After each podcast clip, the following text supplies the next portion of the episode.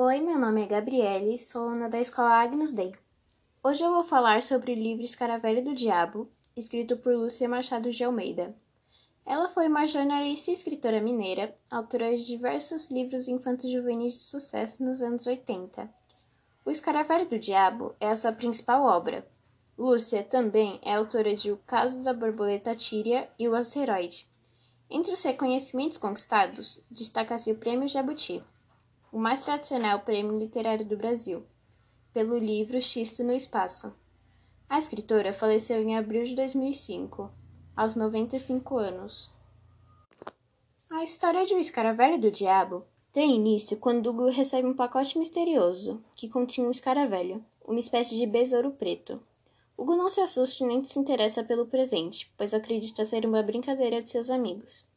No dia seguinte, ele é encontrado sem vida e com uma espada cravada em seu peito. Inconformado com o terrível assassinato do irmão, Alberto passa a investigar a morte para descobrir quem foi o autor do crime. As coisas seguiram o seu rumo normal. O médico deu o atestado de óbito e o inspetor Pimentel tomou conta do caso.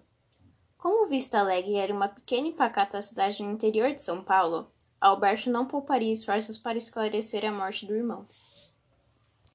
Certo dia, ele encontra uma nota, na página de uma revista, que fala sobre um besouro igual ao que Hugo recebeu na antivéspera de sua morte. Intitulado de Insetos Curiosos, a magazine ilustrava o escaravelho chamado de Funnels Encifer, pertencente à família Scarabeidae, cujo nome significa portador de espada.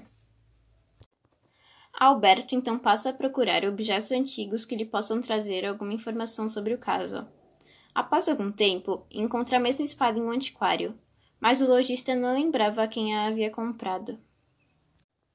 Desde então, passa a surgir novas vítimas na cidade.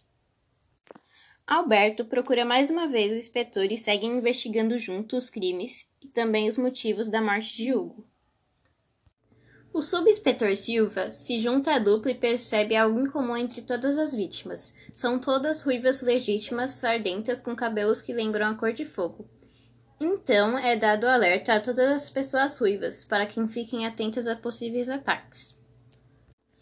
Eu achei o livro bem interessante, e se você quiser saber como termina essa história, leia o livro. Então foi isso, gente. Espero que vocês tenham gostado. Até mais!